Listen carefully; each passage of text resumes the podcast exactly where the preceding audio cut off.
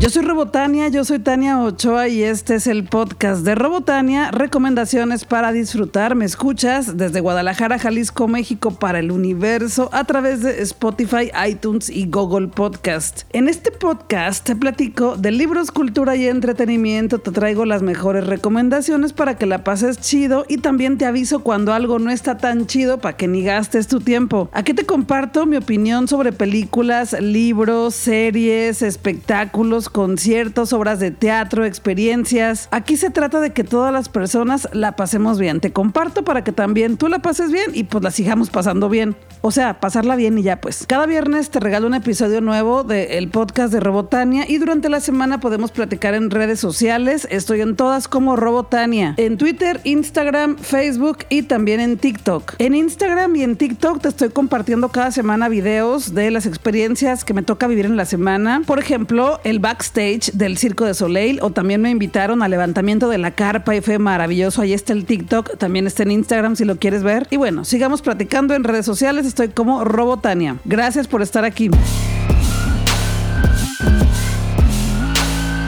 Sony Pictures me invitó a la función de prensa de la película La Mujer Rey y salí fascinada. Te cuento que esta película se basa en hechos de la vida real. La Mujer Rey es una película dirigida por la directora Gina Prince by the Wood. Varias personas me estuvieron preguntando insistentemente en redes sociales y me decían, es una pregunta muy honesta, es una pregunta muy franca, ¿por qué la película se llama La Mujer Rey si es una mujer protagonista debería ser reina? ¿Por qué no es la mujer reina? Yo también me lo pregunté cuando vi el póster de la película y resulta que en la época en la que se desarrolló esta historia, que fue en el reino de Dahomey, se fundó en 1600 y cayó en 1862, después de que la guerra con Francia condujera a su eventual colonización. La historia de esta película sucede en 1823. Ahí está un poco la respuesta, es por la época, era la primera reina en ese lugar en el que sucede esta historia y bueno, no se podía decir la mujer reina, o sea, no estaban acostumbradas. Ya que la veas va a cobrar más sentido, no te quiero hacer spoilers. La mujer rey es la historia de Agoji. Voy a hacer todo lo posible por pronunciar bien los nombres porque están un poco complejos para mi lenguaje. Bueno, las Agoji son la unidad guerrera conformada solamente por mujeres que dedicaron sus actividades a defender el reino africano de Dahomey en el siglo XIX. Eran feroces, valientes, implacables, tenían una fuerza impresionante porque entrenaban muchísimo y esta película está inspirada en los sucesos auténticos de la mujer rey. Cuenta el épico y emotivo viaje de la generala Nanishka, que es interpretada por Viola Davis, que es ganadora del Oscar y es una estupenda actriz. Y la historia sucede mientras ella entrena a la siguiente generación de reclutas, alistándolas para la batalla contra el enemigo decidido a destruir su estilo de vida. Es una película sobre valentía, sororidad, hermandad y libertad. Inspira muchísimo en el buen sentido, creo que es una película muy inteligente y el lugar en donde se desarrolló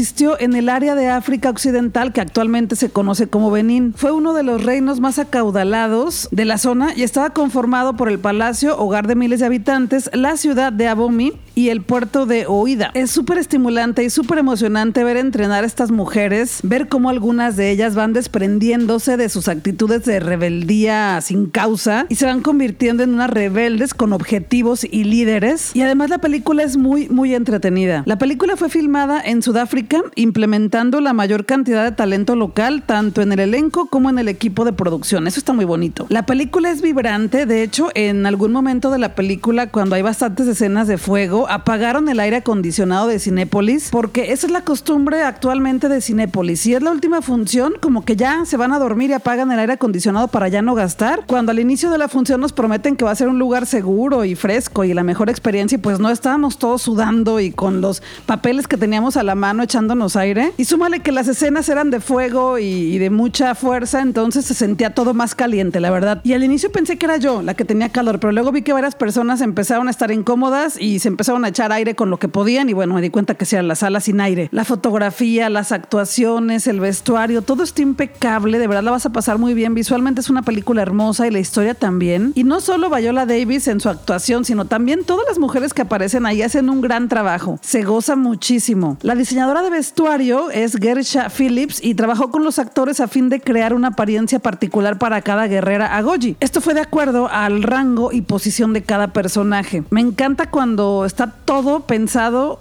así meticulosamente en la película y se nota. Porque hay películas en las que no se nota. Nada, esto nada. En esta sí. La Mujer Rey de Sony Pictures, protagonizada por Viola Davis, ya está en los cines. Ojalá que puedas verla muy pronto. La vas a pasar bien. No sé si se convierta en una de tus películas favoritas de este año, pero ya se convirtió en una de mis películas favoritas de este año. Suelo calificar las películas del 1 al 5 con tuercas de Robotania y a La Mujer Rey de Sony Pictures México, protagonizada por Viola Davis, le doy 5 tuercas de Robotania.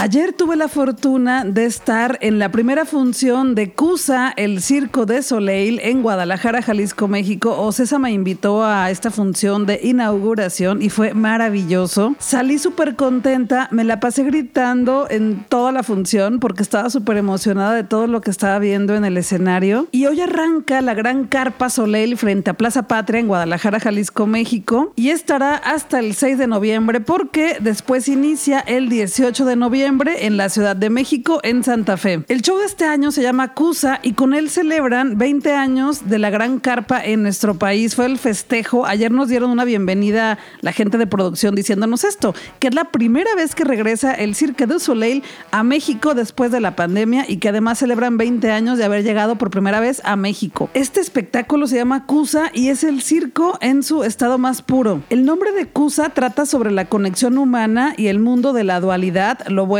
y lo malo. Esto lo comentó el escritor y director del programa David Schinner. El tono es divertido, gracioso, ligero, abierto, entre fuerza y fragilidad y risas y confusión y armonía. Está lleno de sorpresas. Todo el tiempo hay cosas que no te esperas. Kusa explora temas de identidad, de poder y reconocimiento. El espectáculo se desarrolla en un mundo visual electrizante, lleno de colores, exótico, lleno de sorpresas, emociones, escalofríos. Yo estaba temblando de la emoción de verdad. Hay una audacia en cada uno de los espectáculos que te vas a poner de nervios. La adrenalina la tendrás a todo y estarás gritando. Bueno, así estaba yo. Me estoy proyectando en lo que posiblemente pueda pasar contigo también cuando estés ahí en el show de Cusa del Cirque du Soleil. Te cuento sobre el nombre. Cusa, que se escribe K-O-O-Z-A, está inspirado en la palabra sánscrita cosa, que significa caja, cofre o tesoro. Y fue elegido debido a uno de los conceptos subyacentes de la producción, la idea de un circo en una caja. Cusa ha cautivado a cerca de 8 millones de espectadores desde su creación. En CUSA podrás ver más de 10 actos con un retorno conceptual a los inicios que dieron origen al Circo de Soleil, desde espectáculos de contorsión impecables y también hay equilibristas audaces que desafían todas las leyes de gravedad. De verdad vas a temblar de la emoción cuando lo veas y al tiempo parece que todo sucede entre sueños. La iluminación está impecable, de hecho la carpa del Circo de Soleil tiene pues ciertas luces diseñadas para que parezca que es el cielo, se ve hermoso. Y en Cusa, en este espectáculo, tenemos a dos personajes principales, el tramposo y el inocente. Ellos de alguna forma nos representan como espectadores porque también están apreciando cada uno de los actos, pero también forman parte de cada uno de los actos. Mira, alguno de los actos que vas a ver es el Charivari, que se trata de la compañía House, que hacen varias formas y figuras de pirámides humanas, cuerpos volando a través del aire. Es precioso. También están las contorsionistas que, bueno, ya sabes, se tuercen, hacen figuras. También hay un dúo en monociclo. Es un chico pedaleando una bicicleta con una sola llanta y una chica haciendo acrobacias arriba de sus brazos. También podrás ver al equilibrista sobre sillas a una altura que, no puedo definir. O sea, es muy alto y, y me puso muy nerviosa, pero fue espectacular verle. También tenemos el clásico espectáculo de la cuerda floja. Cuatro personas están suspendidas a 4.5 metros y 7.6 metros por encima del escenario. Cada cable puede soportar con la tensión casi 3 toneladas mientras ellos caminan, brincan, se suben a una bicicleta, hacen pirámides. Bueno, es una cosa que, que que no sé ni cómo explicártela, parece impresionante. También aparece un chico que manipula un aro, es el aro y él haciendo figuras y de pronto se convierten en una sola figura, también es mágico. Y tenemos el número del balancín que yo les decía acróbatas, no sé si se les llama así, pero son artistas que vuelan a través de brincos con unas plataformas. Te subí un reel ahí a mi TikTok y también a mi Instagram porque me invitaron al ensayo un día antes y pude ver cómo ensayaban estas personas de una forma maravillosa. En el ensayo estaban tomados con unas ligas para evitar cualquier riesgo de su seguridad, pero ya en el acto principal, ayer en el estreno, no tenían nada de protección y fue maravilloso. Hacen saltos impecables a más o menos como 9 metros de altura y bueno, no te revelo todo lo que hacen. Eso es solamente, no sé, 5 segundos del acto. Y también podrás ver la espectacular Rueda de la Muerte, que son dos círculos gigantes y van dos hombres adentro de los círculos y por encima girando a una velocidad que, de verdad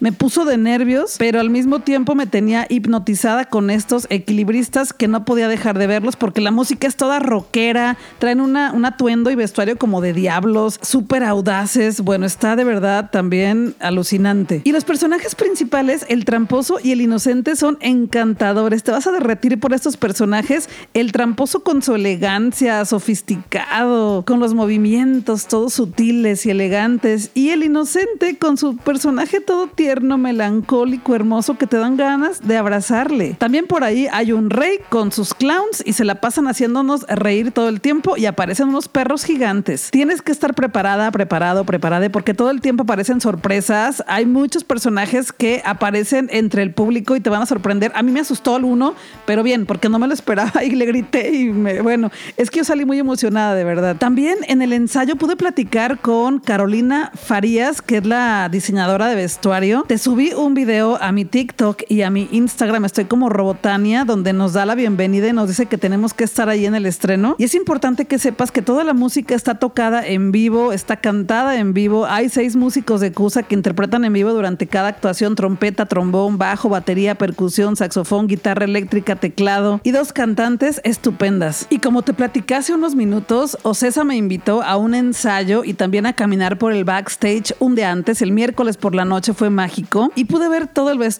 la corona del rey, todas las máscaras que utilizan, las pelucas, los zapatos. Estaba la persona encargada pintando a mano cada zapato, estaban cosiendo botones, poniendo cierres, haciendo bastillas. Fue hermoso ver eso en un lugar gigante, que es el lugar del vestuario, que es como, hagan de cuenta que atrás de la carpa del circo es una mini ciudad. Está la zona de vestuario, que son más de mil piezas y las máquinas y todos los artefactos que utilizan para crear la magia en el escenario. Y también hay un gimnasio al lado que está bastante grande con un como brincolín, no sé cómo se le llame, pero también hay cuerdas, hay pesas y muchos aparatos para que entrenen, porque esto lo hacen mucho tiempo antes de empezar con el espectáculo para estar bien calientes y poder hacer lo que les toca. También hay una sala con una pantalla en donde todo el tiempo está corriendo el espectáculo y cuando ya es el espectáculo en tiempo real, ahí se está transmitiendo para que vean los tiempos y puedan notar exactamente cuándo les toca. También está la zona de comida, están los camerinos, están las recámaras. De verdad es una ciudad pequeña y para mí de verdad fue, es que mira, estoy súper emocionada. Fue muy bonito estar ahí, me sentí muy afortunada, estoy muy agradecida con Ocesa y con el Circa de Soleil porque nos trataron hermoso. Yo soy súper preguntona y platiqué con mucha gente y les preguntaba cosas. Ahí te lo subí a Instagram y bueno, ahí lo puedes ver en video, todo lo que te estoy platicando. Tengo un reel, tengo varios reels, ve a verlo. Y luego nos llevaron al escenario principal en donde estaban haciendo los ensayos de cada uno de los números y me tocó ver a las contorsionistas doblarse, torcerse de una manera fascinante y fue muy bonito ya al día siguiente ver todo eso igual pero con maquillaje, vestuarios, pelucas, zapatos, todo, todo así hermoso. También me tocó ver a los que hacen el espectáculo de brincos y saltos y que generan pirámides espectaculares con acrobacias que no puedo describir aquí, pero lo puedes ver en mi reel, también en Instagram o en TikTok. Y bueno, en el ensayo me tocó verles pero con ropa deportiva. Ya cuando vi el espectáculo ya real fue maravilloso porque es magia magia pura. ¿Sabes cómo me sentí toda la noche de ayer? Como cuando era niña y mi mamá me llevaba a todos los circos que había ahí en Plaza Patria o en la Glorieta de la Normal. Y de hecho ahora fui con mi mamá también porque me invitaron a mí, pero también podía llevar a una persona acompañante. Y bueno, mi mamá, la señora Robotania, fue conmigo y la pasamos increíble. Yo me la pasé gritando. De hecho me decía, vas a quedarte afónica. Y yo no, mira, estoy grabando podcast y sueno bien. Por supuesto que tienes que comprar tus palomitas. Hay nachos, papas fritas, hay cerveza, bebidas refrescantes, refrescos, agua también hay bebidas alcohólicas y cócteles, palanquetas, dulces mexicanos, hot dogs, crepas, te lo vas a pasar bien. Yo lo que más tenía ganas era de comprar mi bote, mi bolsa grande de palomitas, pero me compré palomitas y también papas fritas. Y también está la tienda en donde puedes comprar tu playera conmemorativa o tu gorra o tu bolsa o tu taza también y puedes pagar en efectivo y con tarjeta. Ojalá que puedas ir, de verdad es una experiencia hermosa. Te doy un tip, los jueves están los boletos al 2x1 en Ticketmaster, así que aprovecha la oportunidad. El Circo de Soleil con el espectáculo Cusa estará del 14 de octubre al 6 de noviembre, ubicado en el estacionamiento de Plaza Patria, justo enfrente de Plaza Patria. Y también hay taquillas que abren un poco antes de la función y durante la función también están vendiendo boletos por si quieres ir directo, pero el 2x1 es en Ticketmaster. Sigo agradecida, sigo muy feliz de haber estado ahí. De verdad fue mágica la noche de ayer para mí y pues muchas gracias, Ocesa. Y ya ni sé qué más decirte de lo mágico que fue ver todo esto, pero sí puedes verlo porque estoy subiendo videos a mi Instagram y también a mi TikTok y ahí puedes ver un poquito de lo que podrás encontrar porque tampoco te voy a hacer grandes revelaciones, solamente una probadita.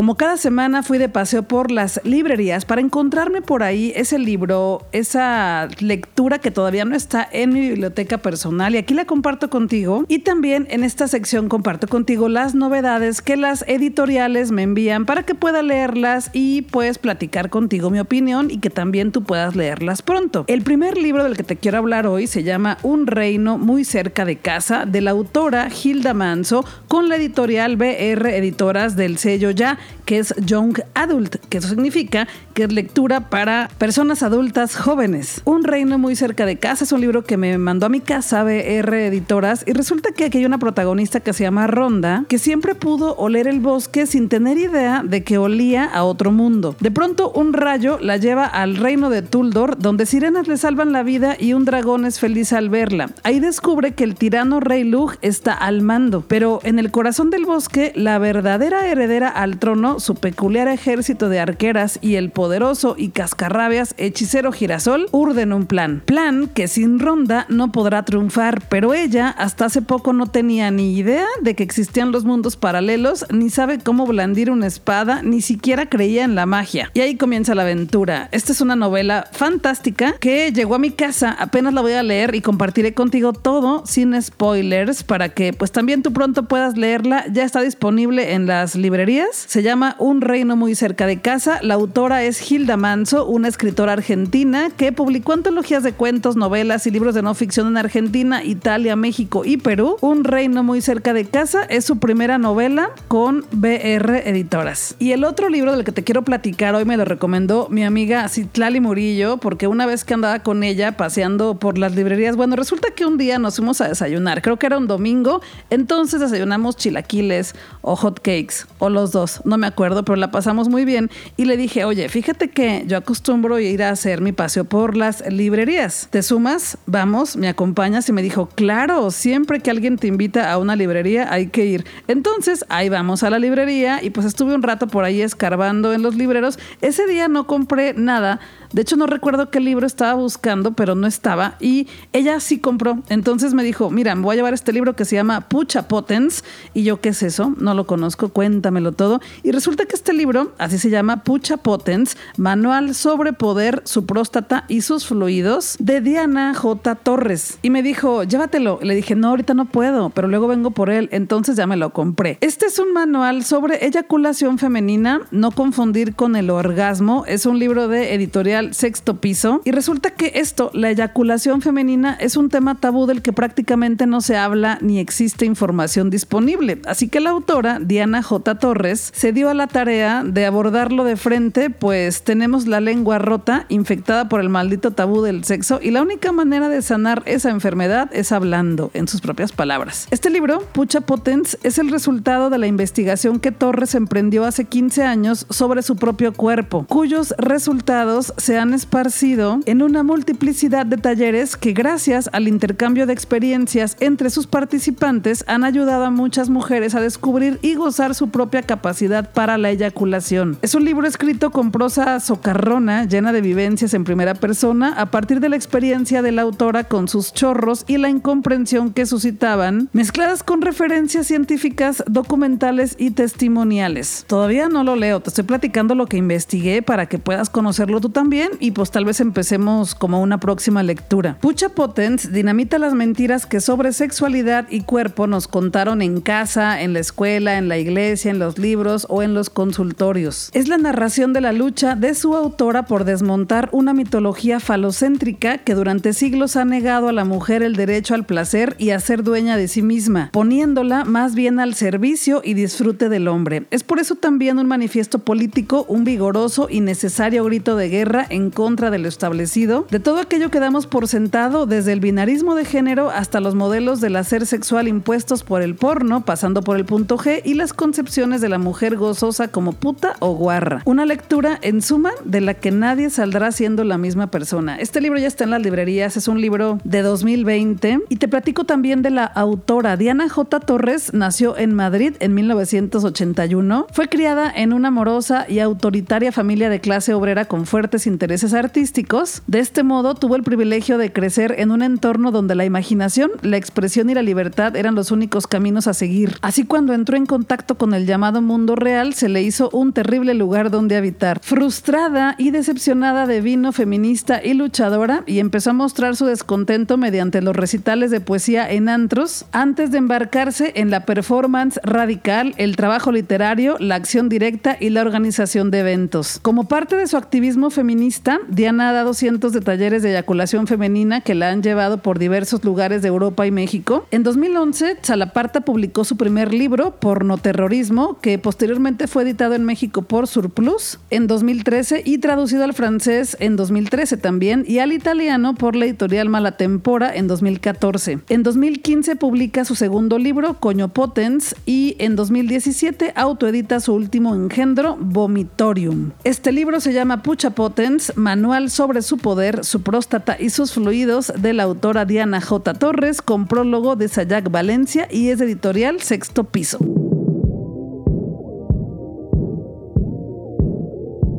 Soy muy fan de las películas de animación y si son buenas, obviamente mejor. Me gusta ver mucho películas animadas o caricaturas, como le dicen algunas personas, o dibujitos, como le dicen en Argentina. Entonces acabo de ver una película que estrenó Netflix hace algunos meses y se llama Monstruo del Mar. Es una película exclusiva de Netflix de animación con una historia preciosa. Esta película se desarrolla en una época en la que los monstruos o las bestias aterradoras estaban en los mares y los cazadores de monstruos se consideraban héroes. Esta historia nos cuenta la historia de un niño que ahora es adulto, pero también de una niña que se convertirá también en una adulta. Este adulto y esta niña se encuentran en un momento clave en la vida de cada uno de ellos y se apoyan, se entienden, se comprenden, se ayudan, se identifican y sobreviven de una manera lindísima. Te cuento un poco de la historia sin hacerte mayores revelaciones. Resulta que esta niña es hija de cazadores, pero es una niña huérfana y es súper conocedora porque ha leído todo y es súper fan de las aventuras de, cazadores en el mar, pero tiene una sensibilidad única. Y de pronto se topa con la gran estrella de la cacería, este adulto joven que pues la invita a esta aventura, o no la invita porque se encuentran y se van juntos en esta aventura para sobrevivir. Y en esa aventura van conociendo a las bestias del mar, a los monstruos que son preciosos, los personajes están súper bien diseñados en esta película, vas a querer todos en tu casa. La calidad de animación es impecable, tiene muchísima imaginación te recomiendo que la veas en la pantalla más grande que tengas. Los monstruos son preciosos, está llena de colores, la animación es muy energética, la animación es muy dinámica, está llena de peleas así gigantescas, de aventura. Visualmente es espectacular y además tiene mensajes muy bonitos. Y son mensajes muy de actualidad, de respetar a las otras personas aunque sean diferentes a nosotras, de respetar a los seres que también pues son seres diferentes a nosotras, el respeto por las otras especies y también de pronto cambiar esa manera de pensar que nos han venido diciendo que es la correcta y que no siempre es la mejor. Modificar las tradiciones que nos han dicho por años que es lo correcto y que nos damos cuenta en la actualidad que no es lo correcto. De eso también se trata esta película, de deconstruirnos. La animación 3D de cada uno de los personajes y de los escenarios y del agua y del mar y de las aventuras está impecable. Es una de las grandes películas de Netflix. Ojalá que pronto puedas verla. Es una película dirigida por Chris Williams, que es ganador del Oscar. También trabajó en Moana, en Grandes Héroes y en Bolt, Un perro fuera de serie. Es una película para toda la familia, pero también para ti, que eres una persona adulta. La vas a pasar re bien. Monstruo en el mar es una película exclusiva de Netflix que ya la puedes ver ahí. Ojalá que te la pases igual de bien que yo. Suelo calificar las películas del 1 al 5 con tuercas de Robotania y a Monstruo del Mar le doy 5 tuercas de Robotania.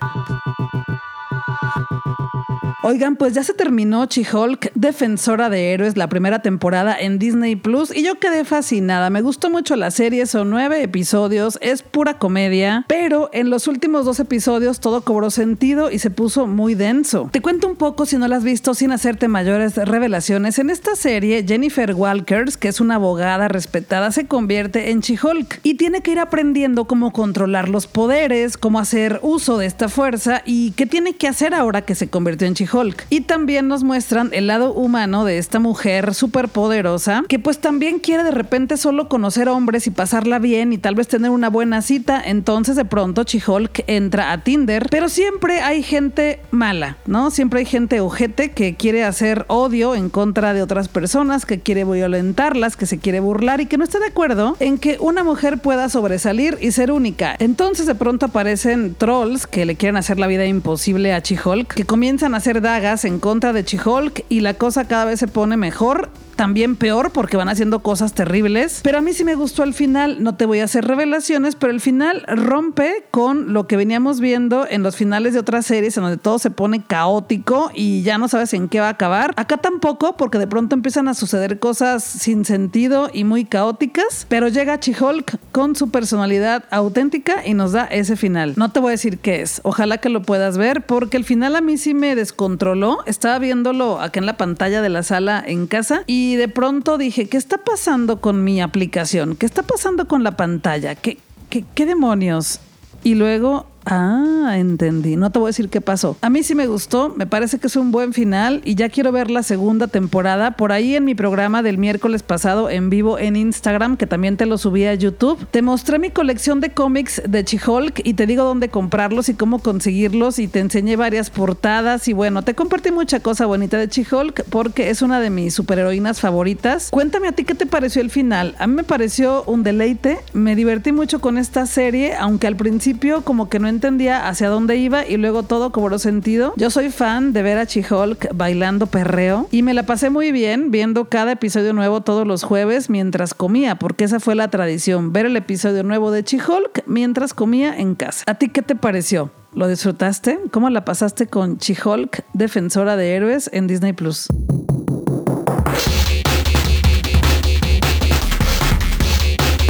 Tras noticias contundentes, eso que viene, eso que nos espera, eso que podremos disfrutar muy pronto. Conjunto Santander nos trae los mejores eventos a Jalisco y bueno, en esta ocasión tendremos la oportunidad de ver una obra que se llama Medea y será en vivo desde el Met, Medea de Cherubini. Estas proyecciones son en vivo, en línea, en Conjunto Santander en la sala Plácido Domingo y son en la mañana los sábados y bueno, esta es la siguiente. Después de haber triunfado en el Met en algunos de los papeles para soprano más feroces del repertorio, Sondra Radvanovsky interpreta a la mítica hechicera que no se detendrá ante nada en su búsqueda de venganza. Uniéndose a Radvanovsky en la producción de estreno del Met de Cherubini, obra maestra raramente interpretada, encontramos al tenor Matthew Polenzani como el esposo argonauta de Medea, a la soprano Hanari Bruguer como rival por su amor, Glauce, Michel Pertusi como su padre, Creonte, el rey de Corinto, y a la mesa soprano Ekaterina Gubanova como la confidente de Medea, Neris. Esta transmisión en pantalla en vivo desde el Met Medea Cherubini será el sábado 22 de octubre a las 11.55 de la mañana en la sala Plácido Domingo de Conjunto Santander de Arte Artes Escénicas una gran oportunidad. Los boletos van desde 160 pesos hasta 300 pesos y hay descuento del 20% para estudiantes y maestros de cualquier institución y grado escolar y también para egresados y trabajadores de la Universidad de Guadalajara y para personas de la tercera edad con credencial de INAPAM. Promoción válida solo en taquillas de Conjunto Santander. También puedes comprar tus boletos en su sitio web conjuntosantander.com, pero ahí no aplican los descuentos. Y otro espectáculo que pronto tendremos también en Conjunto Santander de Artes Escénicas se llama The Monsters. Falta solo una semana para la llegada de la compañía canadiense Cas Public como parte de su festejo por 30 años. Nos presentan The Monsters, un espectáculo de luces y sombras, una producción de cuyas sombras emergen los más inquietantes monstruos que habitan nuestro imaginario infantil, de los cuales siguen acechándonos a medida que envejecemos. Este proyecto marca la primera colaboración artística entre la coreógrafa Helene Blackburn y la diseñadora de iluminación Lucie Vaso. Juntas evocan un universo donde la oscuridad y la luz interactúan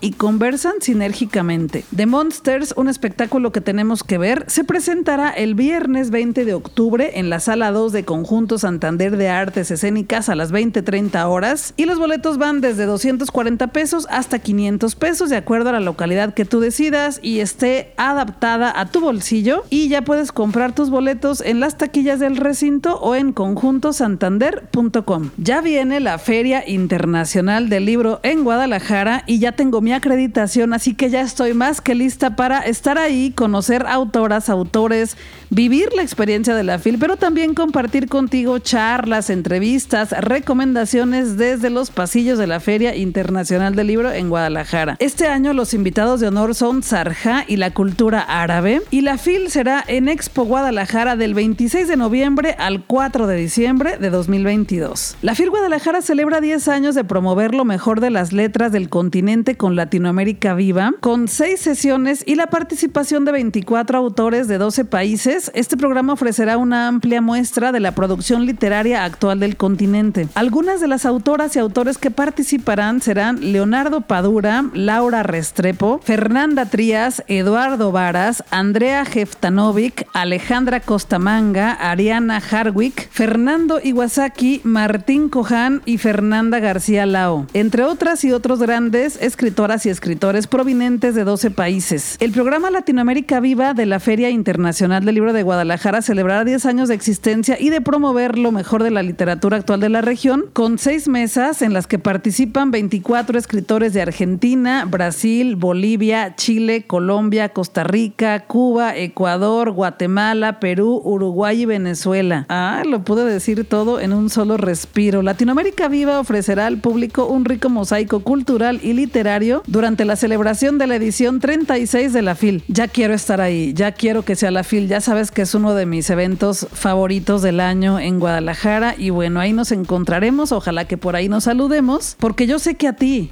como a mí, la lectura nos hace muy felices. Hace algunos días te compartí unos momentos muy importantes en la rueda de prensa con Vanessa Martín, porque Ocesa convocó a esta rueda de prensa por Zoom. Y bueno, traje para ti lo mejor de ahí, porque Vanessa Martín, cantante y compositora española, se presentará en concierto este octubre 18 en el Teatro Diana a las 20:30 horas. Y pues ya faltan poquitos días, entonces te quiero recordar de este concierto para que si todavía no compras tu boleto, lo puedas comprar. Quedan pocos, pero todavía podrás alcanzar si te apresuras. Los boletos para el concierto de Vanessa Martín cuestan desde 700 pesos hasta 1400 pesos, depende de la sección que sea de tu preferencia. Y los puedes comprar en las taquillas del Teatro Diana en Guadalajara o también a través del sistema Ticketmaster. En la página de internet del teatro, que es teatrodiana.com, ahí puedes consultar todos los costos de cada una de las localidades y la ubicación de cada uno de los asientos. Vanessa Martín viene a presentar su más reciente disco, Siete veces sí, y también nos promete que escucharemos canciones clásicas de Vanessa Martín como Complicidad, Inventas y Vuelo, entre otras. Ahí nos vemos, ¿o?